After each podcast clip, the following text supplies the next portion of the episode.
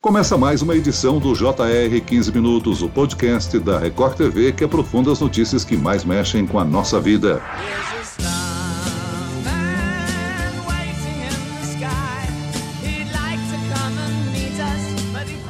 Olha, o planeta Marte recebe nos próximos dias três missões espaciais: uma dos Emirados Árabes, outra da China e uma enviada pela NASA, a Agência Espacial Americana. O veículo espacial enviado pelos Estados Unidos deve pousar na superfície do planeta vermelho ainda este mês. Agora, para falar da importância das missões espaciais, eu converso com o cientista da NASA, Ivair Gontijo, que integra a equipe responsável pelas missões em Marte e autor do livro A Caminho de Marte. Bem-vindo ao nosso podcast, Ivair. Muito obrigado, é um prazer estar aqui. E quem nos acompanha nessa entrevista é o repórter Luiz Carlos Azenha. Olá, Azenha, bem-vindo.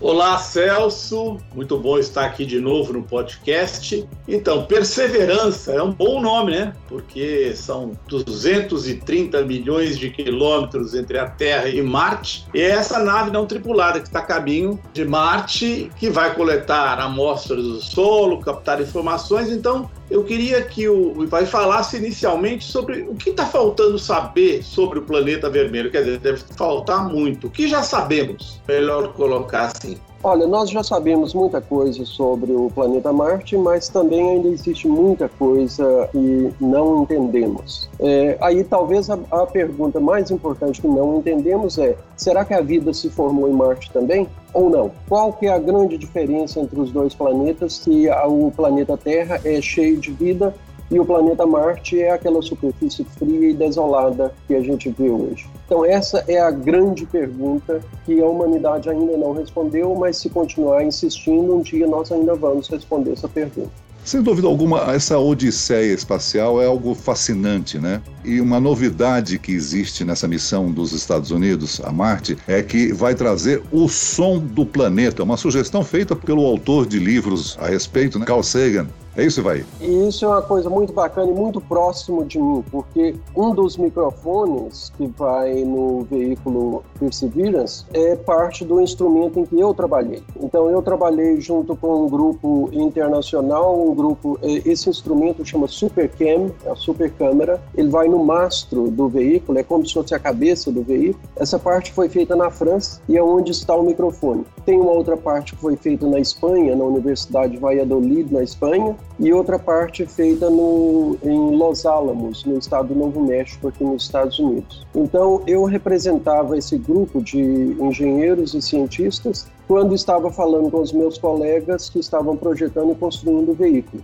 e vice-versa. Então, fui responsável por todas as interfaces entre o instrumento e o veículo. Da cabeça do veículo, né, então, ele está exposto ao ambiente marciano, e as temperaturas são muito baixas à noite, então nós tivemos que tomar muito cuidado com todos esses detalhes para garantir que esse microfone vai funcionar em Marte. E os sons não se propagam em Marte da mesma forma que na Terra. Então, vai pela primeira vez vamos ouvir né, o barulho do veículo se movendo em Marte, ouvir os, os ventos em Marte, mas os sons, é, como a atmosfera é diferente, muito mais rarefeita que a nossa, os sons se propagam de uma forma diferente. O Ivaí, você falou sobre o frio à noite. Quanto de frio? Olha, menos 120 ou, ou um pouco mais baixo é, são temperaturas normais lá. Agora, Ivaí, qual é a diferença entre essa missão americana e as outras duas, a da China e dos Emirados Árabes, hein? Olha, eu não tenho é, muito detalhe sobre as outras missões. Todas as três missões foram lançadas durante essa o que a gente chama essa janela de lançamento, né? Porque os planetas estão em órbita em torno do Sol, então só existe uma época que repete a cada 26 meses em que é possível a gente lançar coisa para Marte. A Terra está bem mais próxima do Sol do que Marte, né? Então a Terra dá quase duas voltas em torno do Sol,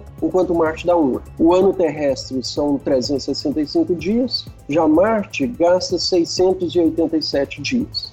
Uhum. Então, o período de lançamento acontece quando a Terra está um pouquinho atrás de Marte e a Terra vai ultrapassar Marte. Mas a gente não lança direto para Marte, a gente lança de certa forma que a espaçonave vai tocar a órbita de Marte daí a seis ou oito meses. Por isso, todas essas três missões foram lançadas mais ou menos ao mesmo tempo com chegada prevista muito próxima. A missão dos Emirados Árabes é um satélite que vai ficar em órbita do planeta Marte. Já a missão chinesa é também um veículo que vai andar na superfície marciana, como o veículo Perseverance, que eu trabalhei, que é o veículo da NASA. Agora, vai, as características dessa missão são incríveis porque tudo está programado, digamos assim, de uma maneira robótica, né? Os cientistas da NASA não terão controle, digamos assim, vou até usar um termo, hein, Azenha? Antigamente hum. a gente usava o termo alunissagem, né?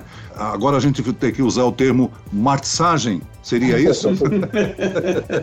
Não, a gente é, fala pouso mesmo, landing né, em, em inglês. Porque é. poderia também algo como areorissagem, alguma coisa assim, né? O planeta também é chamado de Ares, né? Mas é, não, esses nomes não pegaram muito, não.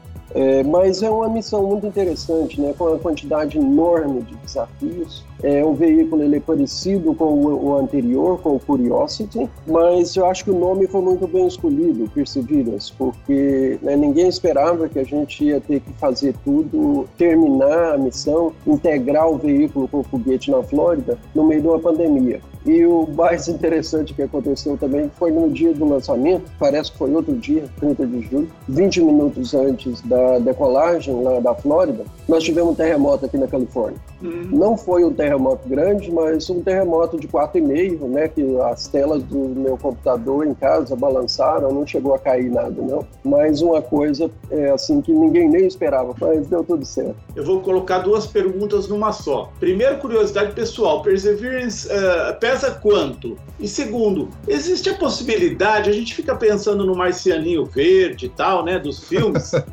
é, existe a possibilidade de que a vida em Marte seja um microorganismo escondido lá, lá no meio do planeta? Sim, bom, primeiro respondendo a sua primeira pergunta, o Perseverance ele pesa em torno de uma tonelada, em torno de mil quilos na Terra.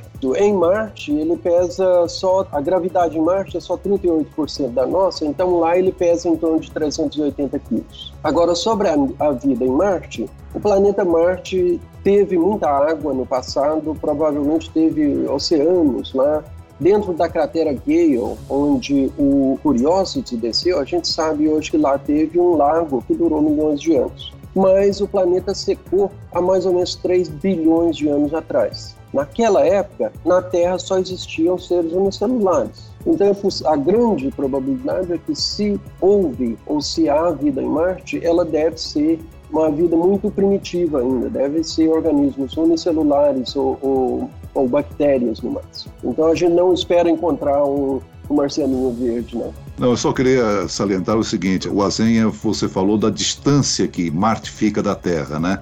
Agora, as transmissões da Perseverance até chegar ao Brasil levam 11 minutos, é isso, Ibai? Isso, vai ser em torno de acho que 11 ou 13 minutos no, no dia do pouso, que é o dia 18 de fevereiro desse ano. Então nós estamos a menos de 10 dias agora do pouso. E vai ser em torno de 12h55, 1 da tarde aqui, ou seja, 6, em torno de 6 da tarde, 5 para 6 da tarde no, no Brasil. No, no, assim, no momento, acho que ele está mais de 9 minutos no momento. É, para chegar lá e mais nove para receber uma resposta. O Ivair, vocês mandaram a nave anterior, você disse para uma cratera Gale, é isso? Isso. E o, o Perseverance, para onde vocês mandaram? Vocês escolheram que pedaço de Marte? Ah, está indo para um lugar muito interessante. É novamente uma cratera, mas é uma cratera muito especial que, por exemplo, o Curiosity não poderia ter descido lá. A, a tecnologia já melhorou bastante. O Curiosity desceu dentro de uma cratera que tinha 150 km de diâmetro, que tinha uma região grande que era plana dentro, com uma montanha no centro da cratera. Ah, nós vamos descer na cratera Jezero, que fica a, a milhares de quilômetros de distância. Ela é bem menor, ela só tem 40 quilômetros e o que é mais interessante nela é que a gente vê claramente fotos de orbitais, foto tirada por satélite que está em órbita de Marte. Essas fotos mostram claramente o leito seco do rio que entrava para dentro da cratera uhum. e o delta do rio é que esse rio ele jogava a água dele dentro dessa cratera, trazia sedimento também. Então esses sedimentos formaram um delta e secou e esse sedimento ficou lá. Então são rochas sedimentares, o delta do rio. Se você quer procurar a vida, não tem um lugar melhor para descer do que esse. Na época do Curiosity, a gente já sabia que essa cratera existia, sabia muito detalhe já sobre ela, mas a tecnologia não era boa o suficiente para descer lá porque tinha, a região era muito pequena. Essa cratera tem também um canal de saída, tinha um outro rio que saía da cratera. Hum. Então a gente vê todos esses detalhes hoje em fotos orbitais. Agora, vai, há registro de água congelada debaixo da superfície de Marte, é isso? Sim, existe água congelada abaixo da superfície e existe também acima, viu? Nos polos marcianos, todos os dois polos têm gelo de água, tem gelo de CO2 e tem gelo de água também. Mas o que é difícil é ter água líquida, porque a atmosfera é tão fina, então ela não, não suporta água líquida na superfície. Agora, uma outra grande preocupação dos cientistas é com relação às tempestades de poeira que ocorrem na, na superfície ou na atmosfera do, do planeta. Isso, isso também é um grande problema, né, que, que já causou, por exemplo, destruiu uma missão da antiga União Soviética, né, o Mars 2, foi não funcionou por causa da tempestade dessa. Mas hoje em dia a gente já sabe as épocas do ano, as estações marcianas onde essas tempestades globais podem acontecer. Então não se espera que isso esteja acontecendo agora. O Ivair, quantos quilômetros o Perseverance vai andar e, e, você mencionou o carbono especificamente, por quê a busca pelo carbono?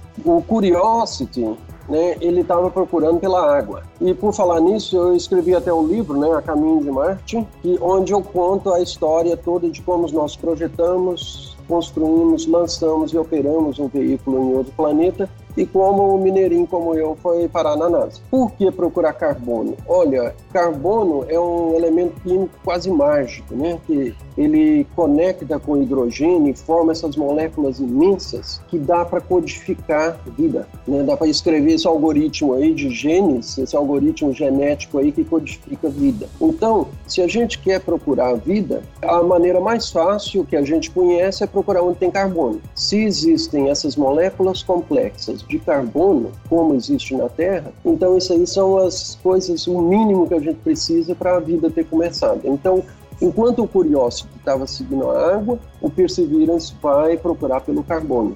É genuinamente marciano. Quando a gente descobrir esse material, nós vamos coletar amostras, nós vamos colocar essas amostras dentro de uns tubinhos metálicos que vão ser selados hermeticamente e o veículo vai deixar isso na superfície do planeta Marte para que uma missão futura vá para Marte com um pequeno foguete que vai descer nessa região de novo com, com esse pequeno foguetinho, coletar essas amostras, botar no foguete, disparar para a órbita de Marte que aí essas amostras vão encontrar com a, a, terceira parte na órbita marciana, vão ser coletadas e trazidas de volta para a Terra. Quem é que controla? É você que vai controlar o controle remoto? Como que é o... Quem é que manda ele andar para cá e não para lá?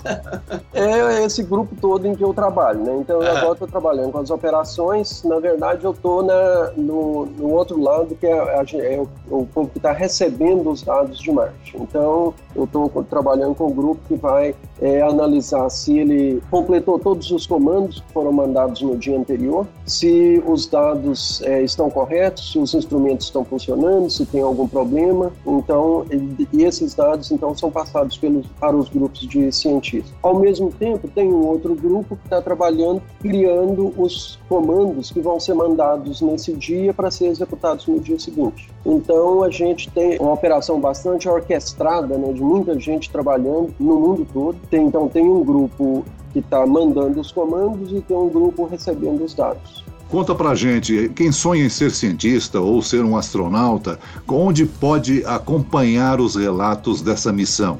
É sigilosa ou ela está à disposição no site da NASA? Não, está tudo aberto no site da NASA, NASA TV está disponível e vai ser transmitido ao vivo. A chegada em, em Marte, o que está acontecendo, a gente vai ver o que está acontecendo na sala de controle, no JPL. Então, tudo isso vai estar aberto na internet. Só para esclarecer uma coisa, você falou que a Perseverance está lá agora, mas vai deixar as amostras no solo. Quer dizer, nós temos em seguida uma próxima missão, que é essa que vai lançar essas amostras para a órbita de Marte, e nós teremos então na sequência uma outra missão que é para capturar essas amostras, é isso? Isso mesmo. Só que ah. essas duas missões futuras, né, que não estão aprovadas, são possíveis missões. Existe um acordo entre a NASA e a ESA, European Space Agency, a Agência hum. Espacial Europeia, para fazer essas duas missões juntas. Então, é possível que essas missões, que no início da década, mais ou menos 2030, 2031, que essas amostras estejam chegando de volta na Terra creio que eu e também o Azenha teríamos uma série de perguntas a fazer a respeito dessa odisseia espacial, viu, Ivaí? Mas nós agradecemos a sua informação, a sua participação aqui no nosso podcast e cumprimento aí pelo seu trabalho e pela edição do seu livro e prêmio recebido. Muito obrigado, é sempre um prazer falar com os brasileiros e com o Brasil. E agradeço também a presença do repórter da Record TV, Luiz Carlos Azenha. Obrigado, Celso. Bom, vou ler o livro e vou ficar ligado, né? Esse podcast contou com a produção de Homero Augusto e dos estagiários David Bezerra e Larissa Silva. Coordenação de conteúdo de Camila Moraes e Luciana Bergamo. Sonoplastia de Pedro Angeli. E eu, Celso Freitas, te aguardo no próximo episódio. Até amanhã.